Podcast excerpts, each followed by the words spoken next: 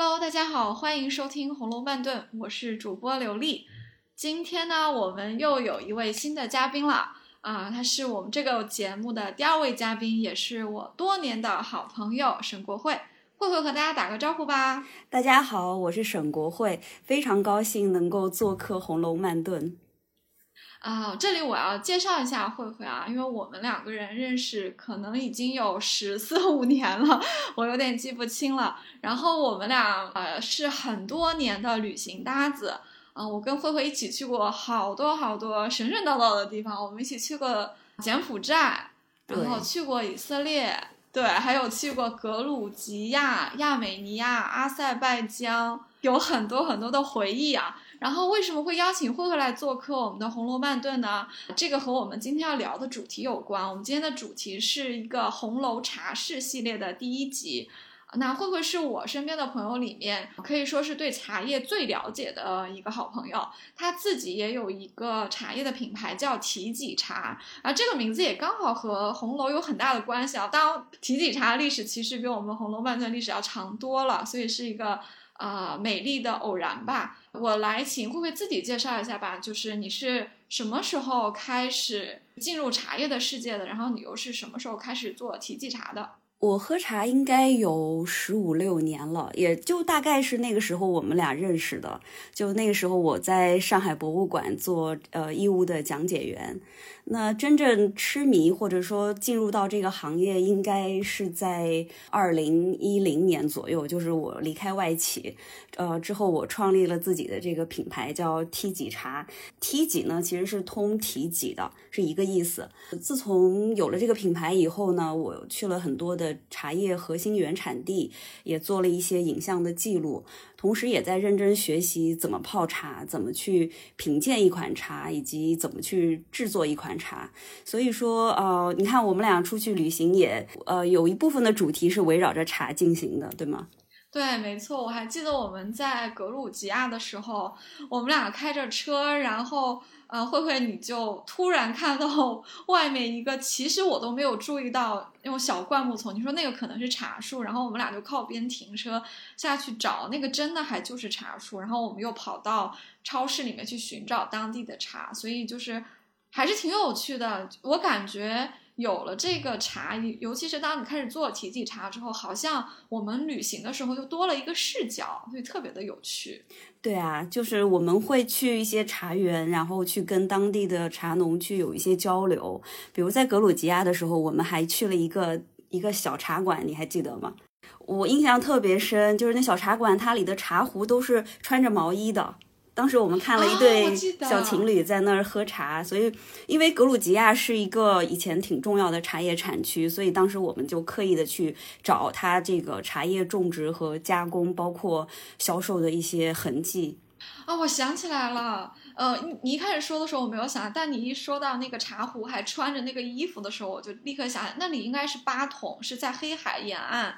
我们当时可能是查了一些资料，说其实格鲁吉亚是因为当时还在苏联的时候。苏联是有对自己的加盟共和国有一些经济上的一些分工的，那格鲁吉亚可能就因为地形比较合适，就被分配说去产茶，所以可能整个苏联有很多的茶都是格鲁吉亚出产的。我们去吃早茶，呃，早午餐的那个地方，它的茶壶长得就跟我们的茶壶差不多，但是它可能是为了保温，就是用毛线织了一个像小外套一样套在茶壶外面，就特别特别的可爱。对，没错。自从策划《红楼慢炖》之后，其实我跟慧慧是聊了很久了。我当时一直想着说，嗯，我一定要把她也请来上一下我们的节目。所以其实从一开始我就想说，我们要不要就从茶叶这个主题来聊一聊红楼里的故事？但是我们俩越越聊呢，就发现其实能聊的就越多，可能一期节目是没有办法聊完的。所以我们两个索性就说，那我们就啊分几期聊吧。其实有很多的角度可以看它，除了喝茶本身啊，其实还有一些。比如说茶里的礼仪、茶里的阶级，包括喝茶这个行为本身在推动情节发展上的作用也是很有意思的。那这个可能真的要花好几期再聊完了。那么我们今天就是红楼茶室的第一期，我们想先聊一聊茶这个本身。我记得《红楼梦》里其实提到茶的次数非常多啊，那大部分提到的时候就是明就只是说嗯吃茶或者喝茶或者给谁倒茶，对不对？明确的写出喝的茶的品种或者产地的不是很多。我其实找了很久，我能找到的也差不多就是几个例子啊，比如说有风露茶，有六安茶。有老君梅，还有一次是提到是一个外国茶，是暹罗国进贡的茶。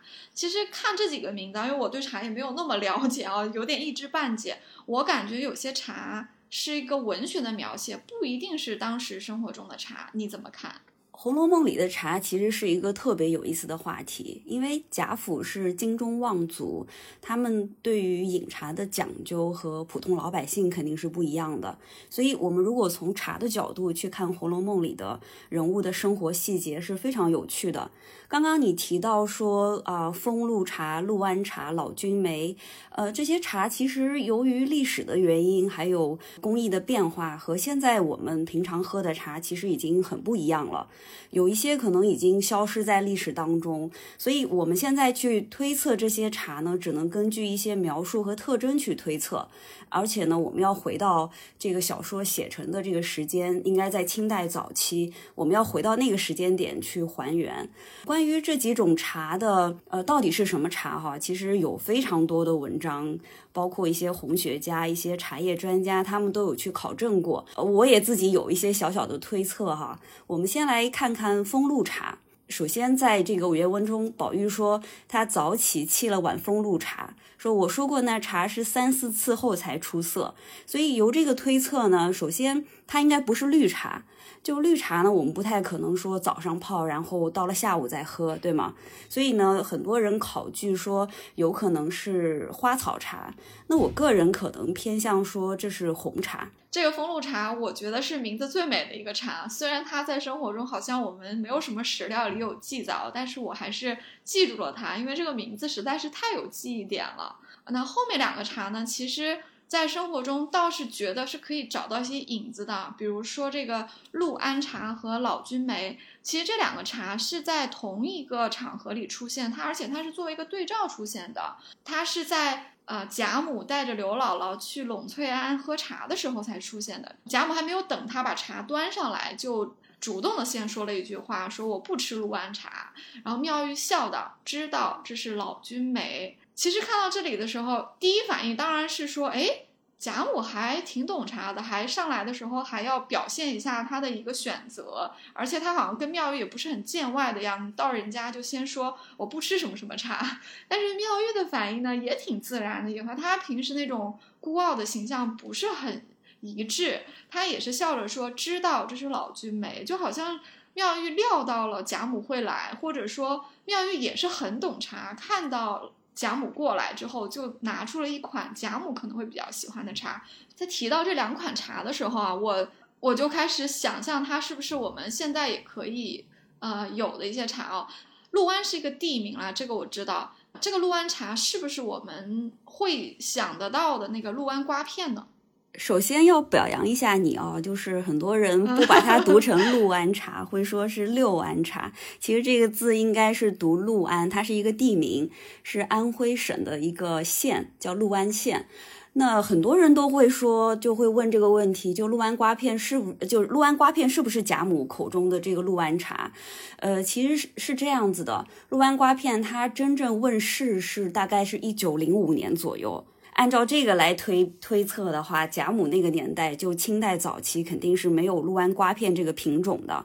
但是呢，六安茶很久以前就一直是这个贡茶。在《红楼梦》的时代，其实六安茶和西湖龙井呢都属于天下名茶，都是特别珍贵的贡茶。啊，原来如此，就是说六安茶久矣，只是瓜片是比较晚的，对吗？没错。啊，那。贾母一开始就说我不吃六安茶，然后妙玉说，嗯，这是老君梅。显然，这个老君梅贾母是接受了的。贾母为什么会有这样的一个取舍？这是我的猜测啊，因为贾母有点年纪，是不是因为贾母这个年纪觉得有一些茶可能比较不好消化，或者说伤胃啊，还是怎么样？关于这个。呃，贾母说我不吃陆安茶，其实有好多的这种说法哈。有一种呢，就是说，呃，因为贾府是在北方，他们习惯饮花茶或者是红茶，所以不太喝南方的绿茶，这是因为生活习惯的原因。呃，我觉得比较有说服力的两种说法，一个就是说，贾母在之前讲到我们才都吃了酒肉，贾母可能是也是一个饮茶高手，她很知道茶性，她就担心吃了酒肉以后油腻。比较重，如果喝了绿茶容易停食闹肚子。还有一种说法，我觉得可能是我个人比较倾向的，就是因为他们是在午饭之后，对吗？去喝茶，那老年人对老年人可能一般来说睡眠会不太好，所以他会担心说下午喝了绿茶以后晚上会睡不着觉，所以他不喝陆安茶，其实是在说我这个点了，我就不喝绿茶了，是吗？没错，我是这么认为的啊。这样看来的话，这个老君眉又是一个什么茶呢？老君眉的话呢，我感觉哈，就是通过这个描述，应该是跟陆安茶看上去比较接近的茶，所以呢，应该不会是红茶。而且呢，我推测应该是属于这种单芽茶，因为可能是身披白毫，就是会带很多白毫，然后滋味比较清淡的茶。现在关于老君梅到底是什么茶呢，也有很多的说法。比如说，有人说这是福建的白毫银针，白毫银针大概也是在清代，大概嘉庆初年。创制的就有有历史记载，可能这个时间跟《红楼梦》来比的话，白毫银针出现的还要略晚，所以可能不是白毫银针。也有学者，比如说像国内的一些茶文化大家，他们会认为这是也是六安地区产的茶，但是呢是单芽制作的，滋味清淡，所以不太会影响睡眠啊，这是一种说法。那还有一种说法呢，就是说这个老君梅是呃来自湖南岳阳君山岛，有一种很呃以前是十大名茶之一啊，叫君山银针，它是黄茶。那黄茶呢，比绿茶是要多一道我们叫焖黄工艺，这种呢是属于轻发酵茶，但是呢在一定程度上又保留了绿茶的香气和鲜爽度。君山银针呢，其实从唐代就有了，而且在清代的时候是属于贡茶。呃，我觉得我们也只能根据这个来推测哈，没有一个明确的说法。但是我觉得老君梅这个名字很有意思，就是我们从这个名称可以大概推测它应该是一。一个单芽的茶，然后呢，可能是披着白毫的，就是它是属于采摘比较嫩的茶。然后另外呢，这个名字是不是？我想哈，是不是妙玉也是有一种对贾母的这种恭维和讨好，就是就是老寿星的这个意思嘛？啊，就在你讲到这个白毫银针的时候，我就看着这个老君眉这三个字的时候，我就出神了，我就觉得非常的神似，因为老君眉嘛，可能是太上老君对吧？那他他他是一个白胡子老仙翁，那他的眉毛自然也是白色，有种小绒毛，所以其实和你刚刚讲的几款茶的形态是比较像的。至于妙玉给贾母端端上这杯茶，是不是有一点恭维他是老寿星的意思呢？其实还是非常合理的，因为整部书里面。不只是妙玉一个人，包括在清虚观里的张道士，包括刘姥姥，很多人见到贾母的时候都喜欢说她是老寿星。像贾母这个年纪，又是国公爷的夫人，她已经到了曾祖母这个级别，安享尊荣了，她什么都不缺，她不就是图一个长寿吗？这里可能看得出几点啊，一个就是贾母应该真的是很懂吃茶的。你看，从他考虑说这个时候我可能不太适合喝绿茶了，可能要喝别的茶，因为这个也是结合他前面吃的饭以及这个时点来说。那另外一方面，可能也显示出来妙玉也很懂茶，他要是不懂，他怎么能去招待这么一个口味刁钻的老太太呢？你看这两句话，我不吃陆安茶，知道这是老君妹，我感觉写出了好多东西啊，我好像在听两个喝茶高手在过招一样。对，没错，而且我会觉得妙玉应该早就准备好这款茶了，就随时等着贾母偶尔过来的时候可以捧上这个茶。这个也很有道理。其实我们从呃妙玉应对老太太的这个举动来看，我觉得妙玉其实她也是有她的多面性的，她有她清高的部分，她可能会，比方说她其实对刘姥姥用的茶杯她是有嫌弃的，但她也有和。呃，同龄的少男少女打成一片的这个这一面，比如说他和宝钗、黛玉和宝玉关系就很好。但是我觉得其实妙玉也有入世的一面，她其实人情世故是懂的，只不过她是一个住在庙里的居士，她平时不会去强化他这个入世的这一面而已，是属于一种就是不为也，不是不能也。所以你说的这种，他这个茶备好了，就防止贾母偶尔来坐坐的时候招待他，这个讲法我觉得还是挺有道理的。啊，说完前面的几个风露茶、陆安茶和老君梅啊，因为这三个其实看名字，我们还是大体能知道它其实就是中国茶。除此之外，其实书中还有一次明确是写到说贾府里面其实也有外国茶的。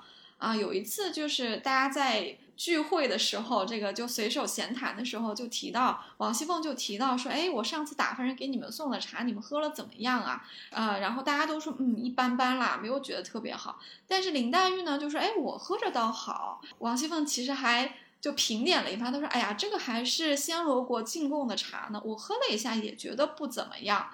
那这一次是明确提到这个茶是。暹罗国，那当然就是我们现在的泰国进贡的一个茶，那它其实是一个舶来品来的。在《红楼梦》顿比较早期的时候，我单独有录过一期节目，就专门讲这个舶来品。其实贾府还是有很多很多的洋货的。其实我还是挺好奇的几点啊，就是因为我们中国是一个茶叶大国，如果我没有理解错的话，其实现在我们。常喝到，比如说英国的红茶、印度的红茶，还有好多的茶，其实最早应该都是从中国传出去的。那等于说，中国的茶叶经历了一个走出去的一个国际化的过程。当然，因为世界各地的风土都不一样，可能有一些茶树到了其他的地方，就发现了特别适合它生长的这种气候，可能品种也不太一样了。那当然也有可能就发展出一些非常独特的茶，就就也会有机会去。再返销到中国来，那就会有一个走进来的这么一个过程。有一个问题问你啊，就是在三百年前《红楼梦》那个年代，泰国就已经种茶了吗？呃，其实关于茶的起源呢，在国际上是有过很多的争论的。比如说英国人呢，他就会说，哎，这个茶树是从从印度从印度发源的。那中国人当然是说中中国是茶叶的原产国。那其实呢，现在有国际上的共识是，中国的西南地区是中国茶树的原产地和茶叶的故乡。其实西南地区一直到泰国，包括印度的北部那一片都是茶叶的原产区，那一片都有过这种野生的茶树。所以泰国其实他们种茶的历史还是蛮早的。那个时候其实是没有这种中国泰国就是那么明显的这种。界限的，嗯，其实包括现在哈，在疫情之前，在中国的云南那边和边境都是有一些茶叶的这种交流的。我知道在云南有一种古树茶，所以那个地方的茶叶是是那种像乔木一样的那种古树茶吗？还是像我们江南会看到那种矮矮的那种灌木，就像在龙井可以看到那种？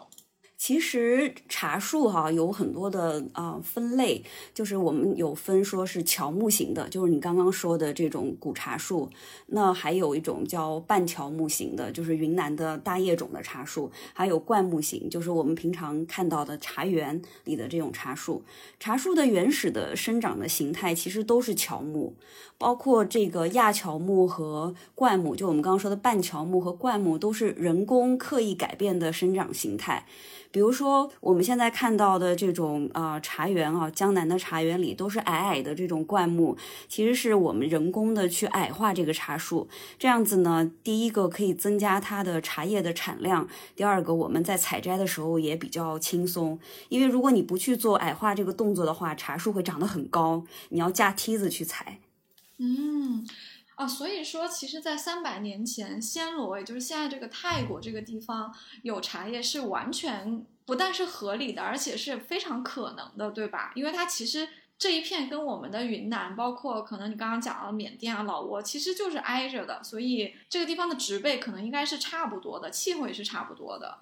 没错。那同样是这一款暹罗国进贡的茶，为什么大家喝了以后反应如此的不一样呢？因为显然。呃，凤姐、宝玉还有几个没有点名的人啊，都是说嗯不怎么样，就是平平吧那个样子。但是林黛玉就是明确的表示说，嗯，她觉得我觉得喝了好。后来王熙凤还说啊，你你觉得喝了好的话，我那里还有，我打发人去送去。这个就很有趣了。就林黛玉的口味在这里是被呃单独拿出来写的，我就很好奇，说为什么对这款茶？因为这款茶其实我们所知甚少啊，仅仅知道它是暹罗国进贡的茶。为什么对这款茶，其实大家的评价就这么的不一样呢？对暹罗呢，他们我查了一下哈，他们大概是三年会进贡一次。当时他们做的茶，据史料上面记载是，他们做的茶跟我们现在喝的绿茶不太一样。虽然都要都是绿茶，但是它的他们的杀青工艺是不一样的。暹罗茶是用蒸汽蒸汽杀青的，所以我们叫蒸青茶。比较接近我们现在对有一款茶叫恩施玉露，也是真青茶。所以暹罗茶呢，它制作工艺上来说，先是用蒸汽杀青，然后要揉捻碾压，然后。定型还要干燥，所以它这种茶做出来以后呢，茶味会香气里面会带一点点那种青草气，而且涩味会比较重，颜色呢也不会像我们现在喝到的一些炒青茶那样，就是颜色比较比较绿，然后看起来比较啊新鲜。这几个人喝了这一款暹罗茶的以后，他们的反应不同，我觉得是可以理解的。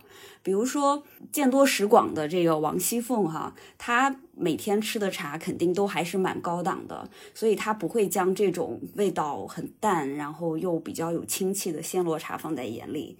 那宝玉呢？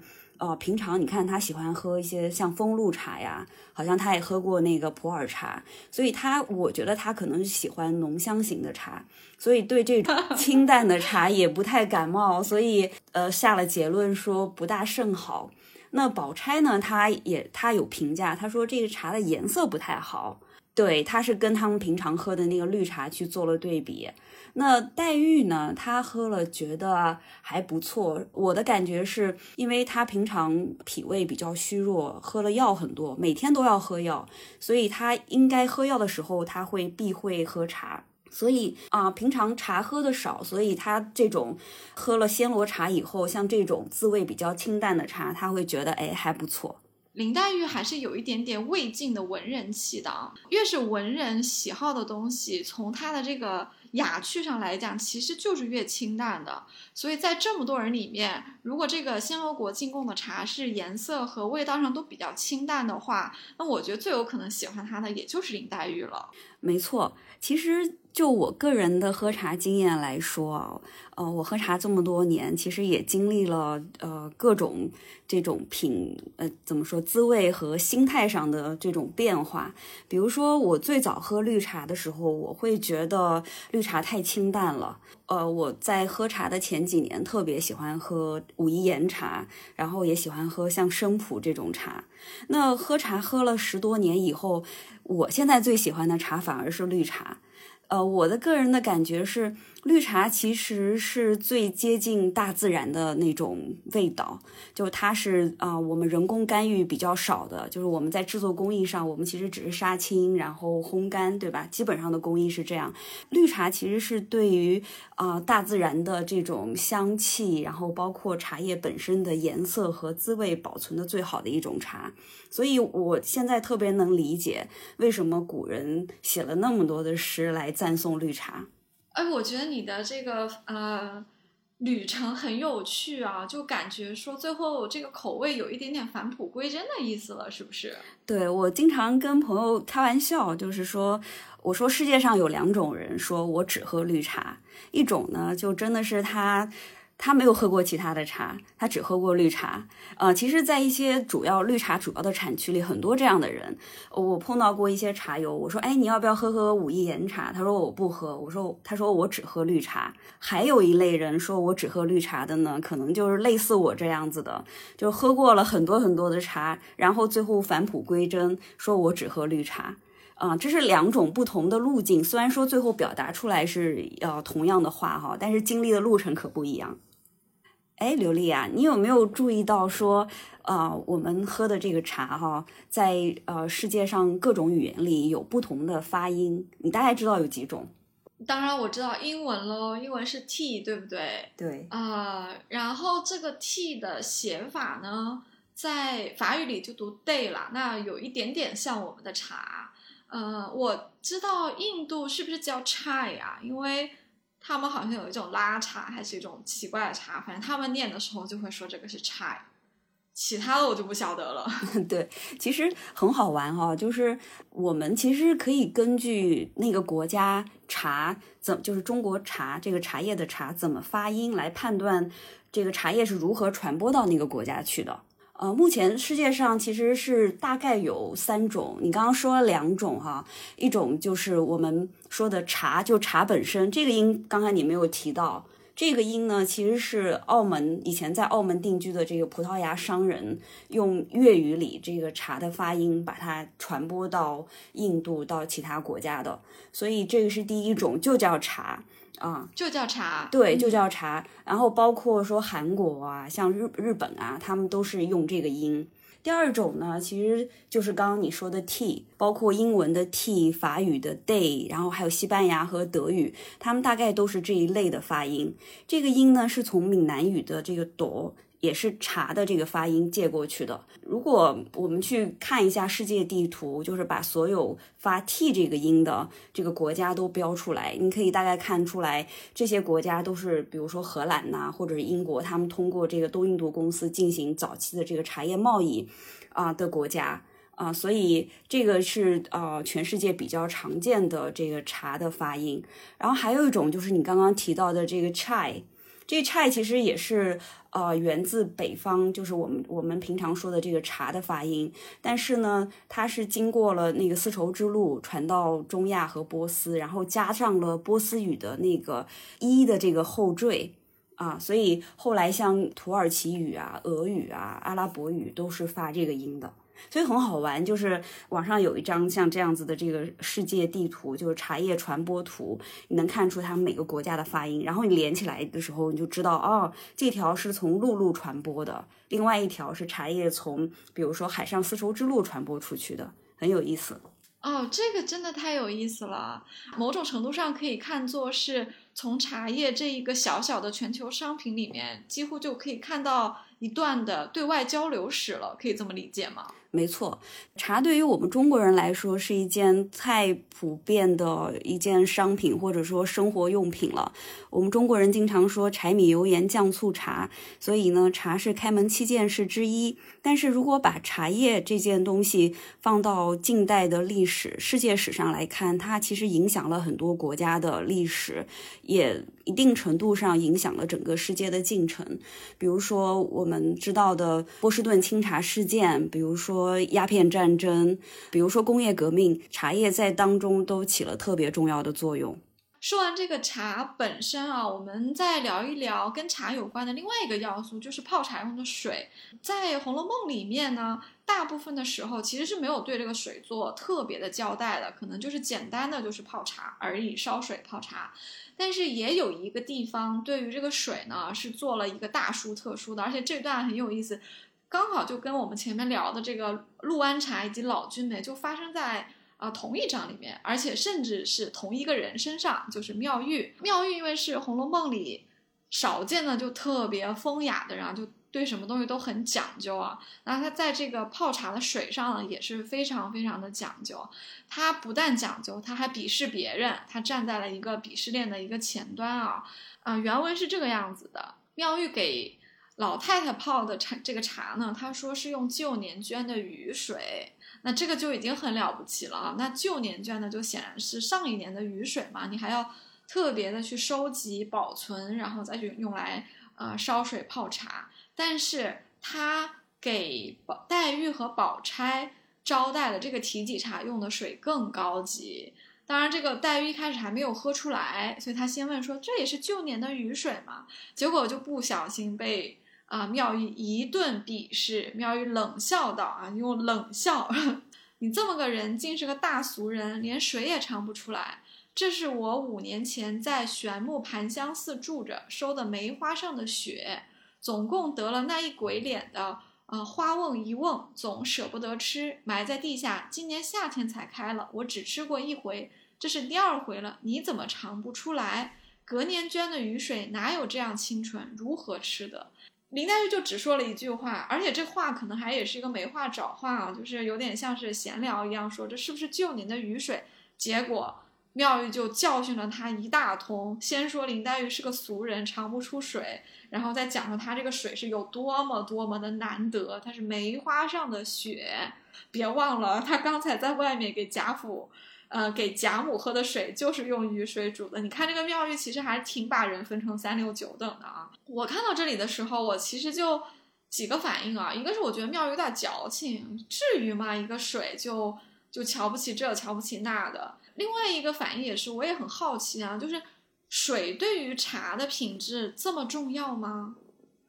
对啊，有一句话不知道有没有听过哈，叫“水为茶之母”，就都对，都是茶之母了。你可知就水有多么重要？其实我们喝的每一杯茶里，大部分都是水。泡茶的呃用水的重要性是不言而喻的。根据我自己的经验，就是不同的水对于茶汤的这个颜色、香气还有滋味，包括这个滋味的饱满度和层次，其实都是有挺大的影响的。那泡茶到底应该用什么样的水？就是真的有这样的一个鄙视链吗？我们也不太可能在日常生活中就这么讲究吧。啊，有本书叫《陆羽茶经》，你应该听过哈。这个是呃中国茶叶就是茶的经典。那在这个《陆羽茶经》里就有写到说，山水上，江水中，井水下。这是放在那个年代，他们因为也没有什么科学的这个分辨方法，所以他们用这个水源来确定水的好坏。那其实还会有其他的方式，比如说有些人会去根据这个水的颜色呀，包括水的这个是不是甘甜来判断水是不是好坏。那有一个很好玩的故事哈，就是乾隆皇帝曾经就下令特制了一种小银斗，用它来称一些比较有名的这个泉水的重量，然后他认为重量越轻的水是越好的。所以才会有《红楼梦》里，我觉得哈，他才会写的，呃，写到说，隔年捐的雨水哪有这样轻浮，如何吃得？所以当时他们会认为说，比较清的水是好的水。呃，古人其实他们会有一些特别的小雅趣哈，比如说他们会觉得雨水和雪水是特别好的水，因为他们觉得这是来自天上的，啊，算是天泉。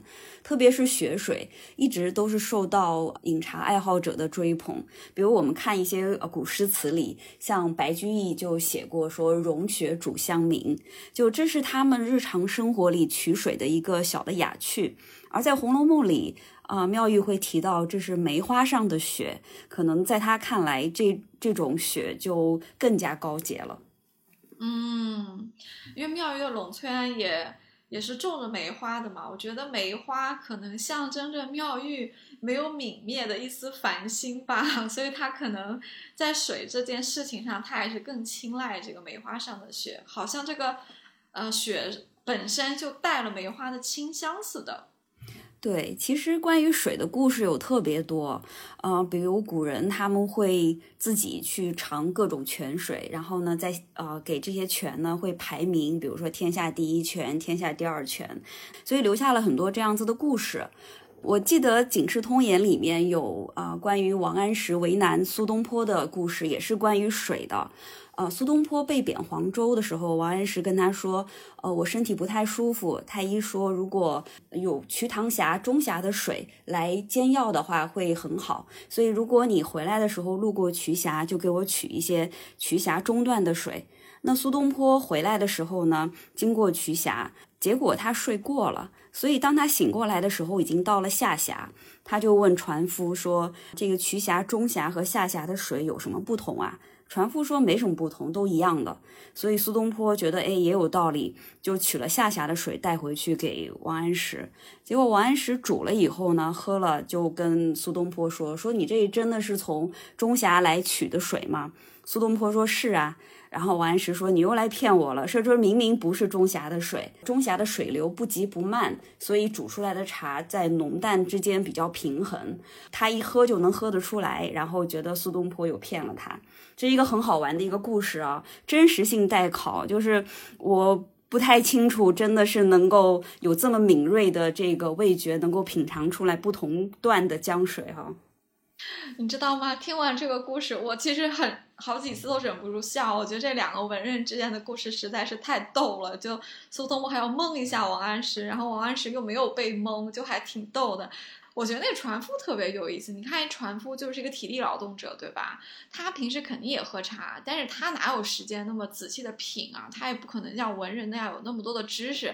所以你一问他这个水有什么不同，那船夫肯定跟他说，那都一样的呀，这不就是水吗？船夫挺接地气的，我也跟你的想法有点像。我觉得这个真实性是存疑啦，因为且不说中峡和下峡或者上峡的水有没有这么大的差异啊，泡成茶之后，王安石能不能品得出来？我觉得是比较难的，这是一。第二个是我在想啊，王安石可能知道这件事儿，他就故意再整一下苏东坡，搞不好啊，他知道苏东坡回来的路上睡着了，搞不好这个船夫已经告诉他了，所以呢，他就故意。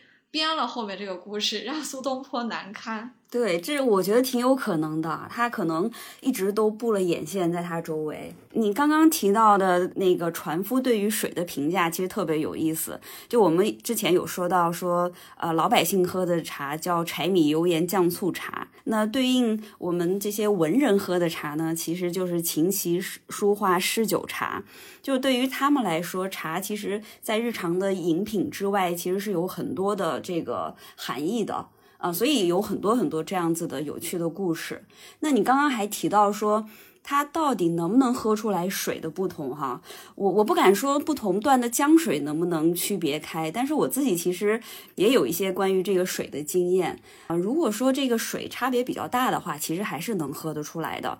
有一次呢，就是我有个朋友喊我去喝茶，他跟我说：“哎，今天有一款特别特别好的茶，说你一定要来尝尝。”其实那个茶我是喝过的，而且印象特别深刻，我觉得是一泡特别好的茶，所以我就去了。结果呢，那天茶艺师泡了那个茶以后呢，我喝了，觉得哎呀。就很平，很普通，完全没有第一次喝的时候那种香气和味道的惊艳感。当时就心里就挺纳闷的，然后我就观察了一下他用的水。呃，当时你知道他们泡茶都是用那种大桶的那种水哈，那个桶上写了呃知名的矿泉水牌的名字。对，然后我当时 就觉得 OK，那个水不差，对吧？啊，我就，但是我后来还是没有忍住，我就问了那个茶艺师，我说你今天用的什么水？他说，哎呀，他说今天我们那个桶水用完了，所以我就拿那个桶灌了一点自来水。我当时心里就啊，就特别，我心里在想说，哎呀，你怎么能这样？就是早知道我带点水过来，我就觉得浪费了一泡好茶，特别可惜。有道理啊，我觉得这么大的差别，可能像你这样的一个比较懂茶的人就能够喝出来了。因为矿泉水和这个自来水，毕竟它还是一个工业处理过的这个水嘛，会有一些，比如说消毒剂啊，或者一些溶剂的味道。其实这两者的区别应该是蛮大的啊，真的像你说的，有点浪费那泡茶了。而且我在想，如果妙玉站在你旁边的话，他肯定要给那个人一个白眼。没错。我们最后一个话题是啊茶的一个周边啊，就是我们刚刚聊了茶叶本身，然后我们也聊了泡茶用的水，那我们现在就要聊这个茶叶的容器了，就是茶具，因为你泡好的茶总是要在一个器皿里面端出来的嘛。我记得《红楼梦》里面。盖碗出现的次数是比较多的，就经常说是一盖碗茶，或者谁给他捧了一盅茶。我能想象他的这个茶具应该就是一个普通的那种盖碗，也是挺日常的一个东西，对吧？就跟刚刚说的这个水一样，它也是有过一张是大书特书的。这个，哎，我们竟然。无论是茶还是水还是茶具，我们最后都又回到了陇村，都回到了妙玉这里啊！看来妙玉是给我们上这个茶课的这个第一人啊！这一天里面提到了好几个特别有意思的茶具，我想跟大家分享一下。妙玉给贾母用的茶具是特别特别不一样的，她是亲自剪了一个海棠花式雕漆田金云龙献寿的小茶盘，这还只是个茶盘啊，就已经这么复杂了。里面放一个成窑五彩泥金小盖盅，捧与贾母。这是贾母用的茶具，它是独一份的，别人都没有的。其他还有人啊，比如说有王夫人啊、薛姨妈啊这些长辈，对不对？那这些人喝的是什么茶茶具呢？是一色的官窑脱胎甜白盖碗。这听上去还是不错，因为毕竟也是官窑嘛。然后，但是就。感觉上就没有贾母的这个茶具这么气派了啊。妙玉又暗示宝钗和黛玉到后面去跟他喝提己茶，他们两个人用的茶具就又不一样了。这妙玉给。宝钗和黛玉用的是一种类似于古玩的收藏级的茶具，这个原文是非常生僻的字，我其实也没有查到他们确切的读音，可能坊间有一些不同的讲法，因为他们有点像是造字造出来的，所以我们也不用去纠结了。那最后呢，他是给宝玉喝的这个茶呢，就又跟其他所有人都不一样了。妙玉把自己平常用的一个绿玉斗给了宝玉，所以你看整个的所有的茶具里面。能够明显的看出来这种等级尊卑和亲疏远近，对不对？你看贾母的茶具是非常的尊贵，但是呢，一看就是其实是待客的，对不对？体现不出什么私密的，就是特别私人的这种感情。其他人物呢，因为比贾母等级要差一点，没有那么尊贵了，所以就是这个普通的这个盖碗。啊，宝钗和黛玉呢，因为毕竟还是自己的像闺蜜一样的人，所以是给他们用比较好的收藏级的茶具的。但是宝玉不一样哦，妙玉对宝玉可是有一丢丢的情愫的，所以他给宝玉喝的茶呀，是他自己平常用的，也是一个很风雅、很有趣的一个叫绿玉斗。讲完这么多的茶具啊，除了能够看出妙玉其实也挺有城府的，挺懂这个人情世故的之外，啊，我也是挺大开眼界的，就是茶具竟然也有这么多的讲究。所以我想问问慧慧啊，因为你喝茶喝的比较多，我喝茶喝的比较少啊。那你平时喝茶会有什么特别的呃茶具吗？你会针对每一款不同的茶，或者是不同的心情、不同的客人去用相应的茶具吗？其实啊，茶具特别重要。呃，刚刚说到水为茶之母哈，还有一句就还有一句下句叫。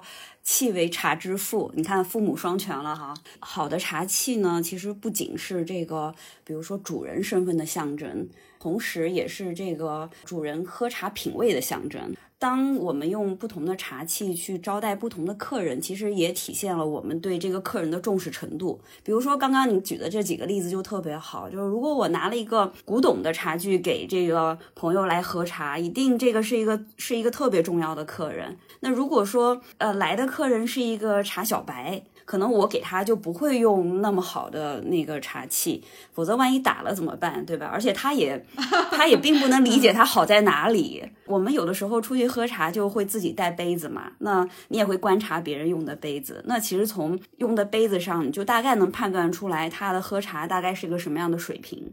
如果用的是一个。特别花哨的一个一个品茗杯，那可能他刚刚是入行，就刚刚才开始喝茶。那如果用的是一个特别简单，可能就是一个白瓷的一个小杯子。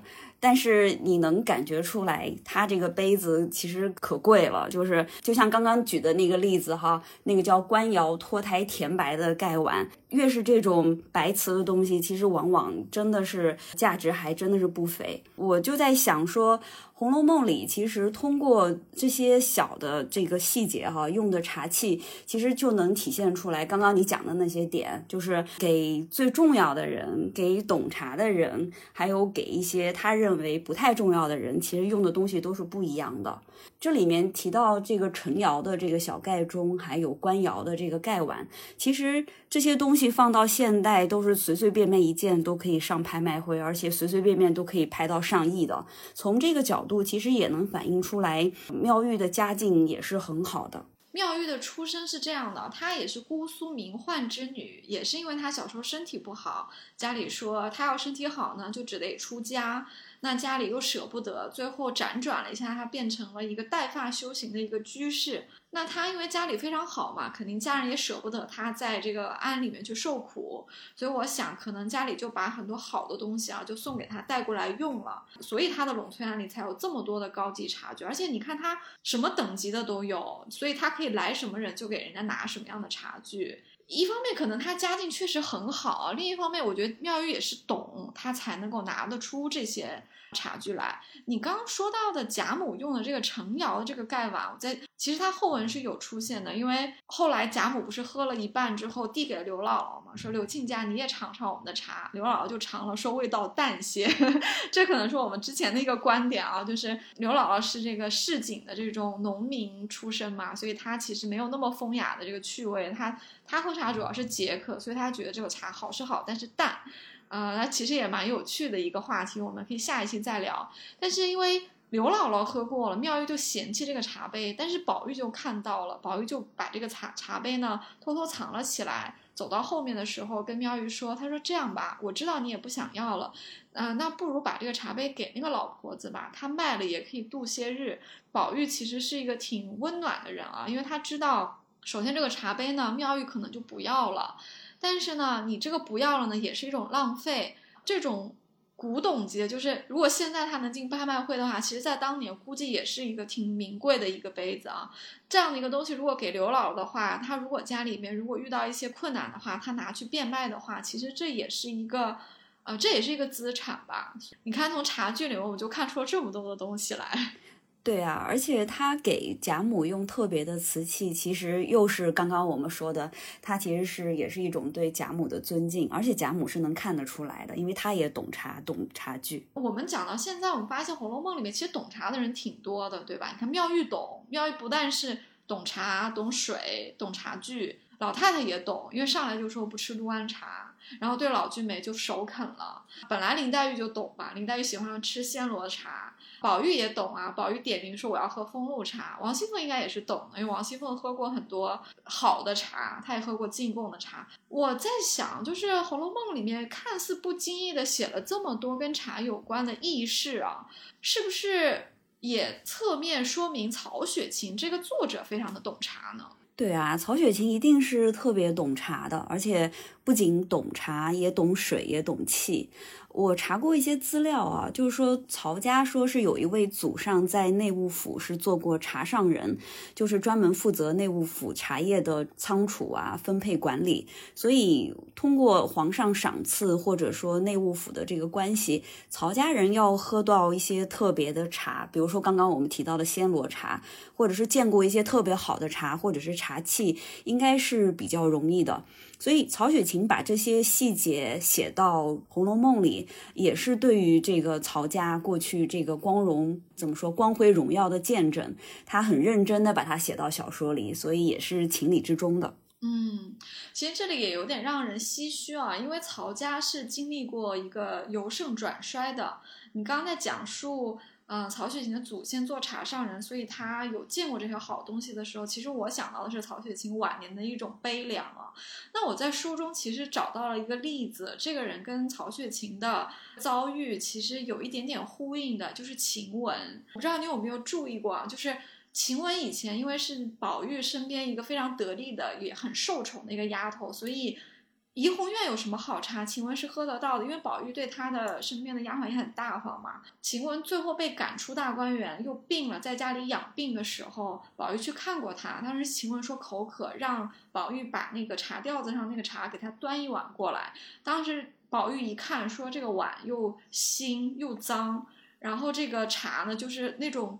很质重，颜色也很浑浊，那种很粗的那种茶。然后宝玉其实可能就非常的心酸，他觉得说往日就是以前在怡红院的时候那样好的茶，他尚且不满意，他今天竟然要喝这种茶。可是就是这样的茶，晴雯因为非常渴，没有人照顾他，他接过这碗茶的时候就大口的咕咚咕咚的喝下去了。这个这个情节就让宝玉更加的心酸。其实我在回忆这个情节的时候，我也觉得挺心酸的。对，没错，所以其实，嗯，从茶里是能看出来这个大家族的兴衰的。哦，太长知识了。那我们今天的红楼茶社第一期就先聊到这里吧，因为内容已经非常多了。但是其实还有更多的啊东西我们想讲给大家听，所以后面可能会有第二期、第三期和第四期，那就请大家敬请期待吧。对我们之后会有，应该至少有三期吧，关于茶的内容还是很多的。我听说最近这个《红楼慢炖》还挺火的，我的朋友圈里很多人在听，然后呃，甚至群里都会有讨论。所以什么时候建听友群？我很关心这个。对，因为我我等你建了听友群，我一定要赞助。听众们帮我见证一下，我们有第一位赞助商了啊！嗯，是听友群，我是一定要建的。我其实立了一个 flag，就是呃，我有几个小指标，只要达到了，我就一定会建。应该看现在节目的涨势，应该是快了，所以啊，慧慧你的茶叶要准备起来了。我觉得可能都等不到明年的春茶季了，可能提前就需要你赞助我们的听友群了。确实是前段时间因为上了一次小宇宙的封面。呃，封面推荐，所以就是播放量，呃，一下就增加了很多。当然，我们也再接再厉啊，把更好的内容啊带给大家。录这期红楼茶是我特别的开心，一方面因为我和慧慧是很多年的好朋友，我们俩每一次旅行的时候，我们都会去聊茶，包括慧慧你刚刚提到说你会自己带茶具，因为我们。啊，最近几次旅行你都会带你的茶具嘛？我们有的时候早上时间比较充足的时候，我们会在那个自己住的民宿啊或者酒店里面自己去泡茶，我们俩聊聊天，吃个美美的早餐再出门。我觉得这个就是很幸福的这个小时刻。其实我也觉得这个是挺奇妙的缘分，就是我我为什么会给自己的品牌起名叫 T 几茶，然后你又正好做了这个红楼的播客，可能冥冥之中是有一些小缘分在那儿的。这个太有缘分了，真是太有缘分了。我们竟然是一前一后的做了两件事情，然后这两件事情突然在某一天交汇了，只能说有天注定吧。我觉得就特别奇妙。那我们今天要不就先聊到这里，我们下一期节目再聊。好的，那敬请期待。嗯拜拜，我是刘丽。嗯，我是沈国慧，我们下期再见。拜拜，再见。